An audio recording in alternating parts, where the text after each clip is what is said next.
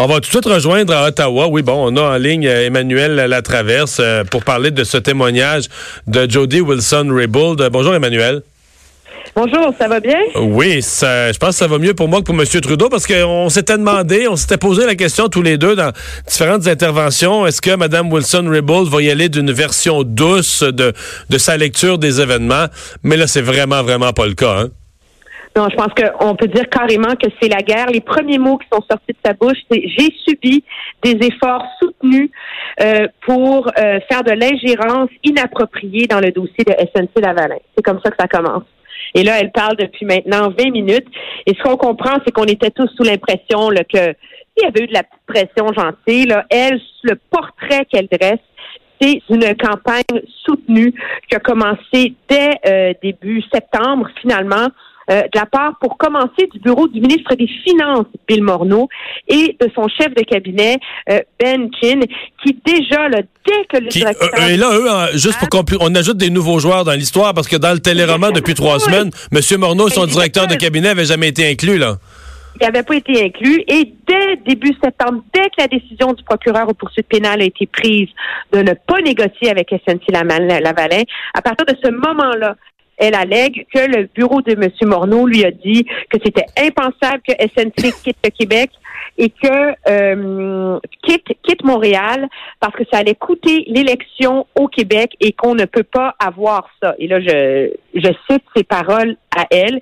C'est à ce moment-là qu'elle a demandé une réunion avec le premier ministre. Et là, elle détaille pendant dix jours les échanges constants entre le bureau euh, de M. Morneau, euh, son bureau à elle, les euh, certains conseillers de M. Trudeau, tout ça pour essayer de la convaincre, elle, de changer d'idée et d'intervenir dans le dossier.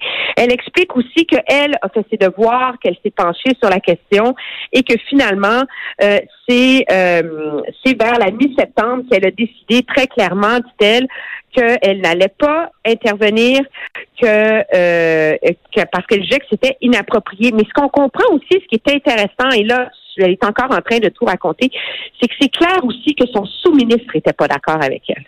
Alors, c'est peut-être aussi de là, alors on voit là, la toile qui vient de s'élargir exponentiellement dans ce dossier-là. On n'est plus seulement avec M. Trudeau, Jerry Bott, son conseiller principal, et le greffier du conseil privé. Là, on a le ministre des Finances à qui elle reproche d'avoir fait pression, son euh, chef de cabinet à lui, sa sous-ministre à elle.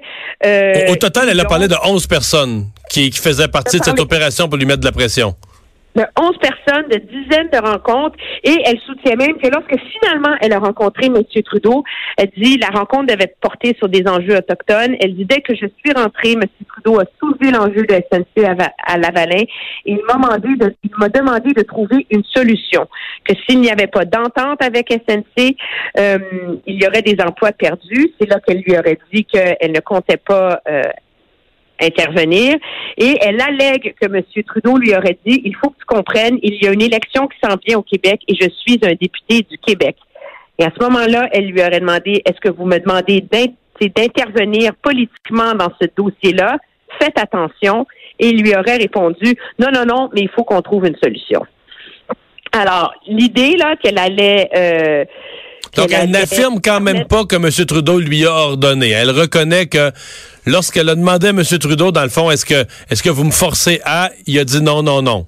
Mais il faut trouver une solution. C'est au 20 décembre, ça c'est au 17 septembre et elle soutient qu'à partir de ce moment-là, la pression s'est intensifiée sur ses épaules, de la part du greffier, de la part du ministre des Finances, de la part euh, du bureau du premier ministre, pour réussir à la convaincre de changer d'idée.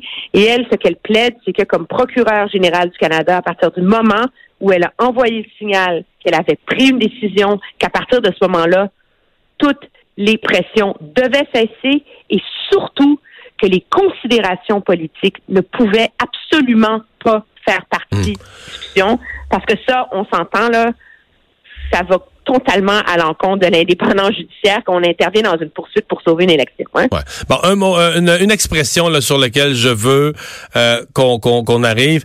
Elle a parlé de veiled threats, donc des menaces voilées. Je sais pas si ma traduction est parfaite, là, mais des menaces voilées. Ces deux mots-là aussi sont lourds de portée.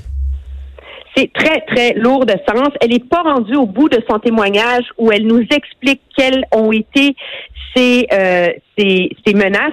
Ce qui est remarquable, c'est qu'elle a aussi indiqué que tout au long de cette saga, derrière porte close, elle a pris des notes précises sur ce que s'était passé. Donc, attendez-vous à ce qu'on demande à ce qu'elle les, euh, à ce qu'elle les rende, euh, à ce qu'elle les rende publiques là. Ouais. Euh, L'idée que quand c'est cette notion que M. Trudeau est un député du Québec, euh, ça, c'est comme si ça implique M. Trudeau à un deuxième niveau, hein? Oui, absolument. Et c'est là qu'on rentre dans le débat sur qu'est-ce qui est une pression appropriée et pas appropriée. Je pense que quand on a un ministre de la Justice qui se fait dire par son premier ministre, oui, mais trouve une solution. Je suis un député du Québec. C'est un enjeu qui coûte beaucoup au Québec. Est-ce qu'elle a vraiment besoin de se faire ordonner de faire quelque chose, là? Je veux dire, euh, je, je, sais qu'il faut pas comparer ce qui se passe au Canada avec ce qui se passe aux États-Unis en ce moment. Là, c'est pas du tout sur la même échelle. Mais c'est un peu comme quand on entend M. Cohen dire euh, j'ai pas besoin de me faire dire quoi faire par M. Trump, je comprends ce qu'il me dit. Euh, c'est le portrait qu'elle dresse finalement. C'est qu'on s'est couvert en disant non, non, je ne t'ordonne rien, mais que la pression était telle, le fait d'évoquer les conséquences économiques, les conséquences politiques au Québec, que ça suffit à représenter euh, une forme d'ingérence indue de la part du gouvernement. C'est peut-être bizarre ce que je vais dire, mais je, regarde la crise aujourd'hui, puis je vois ça sur les réseaux sociaux, puis dans les journaux, puis c'est presque une éclipse médiatique, les, propos de Mme Wilson-Raybould. Euh, j'ai comme l'impression, c'est comme si la démission de Gerald Butts, ça a plus rapport. C'est-à-dire que, en fait, je serais tenté de dire qu'il aurait été mieux de rester là puis de démissionner, euh, de, démissionner ce soir à la limite pour, pour comme une réponse à la crise qu'on vit aujourd'hui. Mais on a un peu l'impression que c'est comme si sa démission, euh, parce que même, ben, moi je pensais, compte tenu que lui avait déjà démissionné, je pensais que dans son témoignage aujourd'hui, qu'elle allait être complètement sur Gerald Butts, que ça allait être lui le vilain, qu'elle allait vraiment cibler lui en me disant, ben garde, il a déjà démissionné, mais là, elle le cible pas plus qu'un autre. D'abord, ce que je peux lire, son conseiller québécois, M. Bouchard, ou d'autres semblent être aussi visés. Oui, parce qu'ils sont de ceux qui ont eu des rencontres avec elle en lui disant qu'il fallait essayer de trouver une solution raisonnable dans avec le contexte électoral québécois. Euh, et là, ce qu'il y de remarquable, c'est qu'elle est en train, en ce moment là où je vous parle, de donner les détails de ses rencontres avec Jerry Butts. Et ce qu'on comprend, c'est que le 5 décembre, il lui a dit qu'il fallait qu'elle trouve une solution. Et on lui a même transféré à elle euh, une lettre du PDG de SNC Lavalin euh, au premier ministre. Alors, euh, elle maintient que quand on met ça tous ensemble, c'est qu'il y a eu une campagne très claire pour essayer de la forcer euh, à changer d'avis dans ce dossier-là. Là. Eh bien, ben on va suivre la suite parce que là, après, la, elle a parlé d'une déclaration d'une demi-heure. Après ça, c'est euh, les députés qui vont commencer à la questionner, là. Oui, c'est ça. Elle devrait finir de parler peut-être dans une dizaine de minutes. Puis après ça, on en a pour au moins là, deux heures au gros minimum euh, de questions et réponses de la part des députés d'opposition et du gouvernement. Merci beaucoup, Emmanuel. Très bien, au revoir. Au revoir. On va s'arrêter, on va aller à une pause. Euh, dans un instant, on va parler de ces trop perçus d'Hydro-Québec, la Fédération canadienne des contribuables qui fait signer une pétition et qui est sur le dos de François Legault pour qu'il respecte son engagement.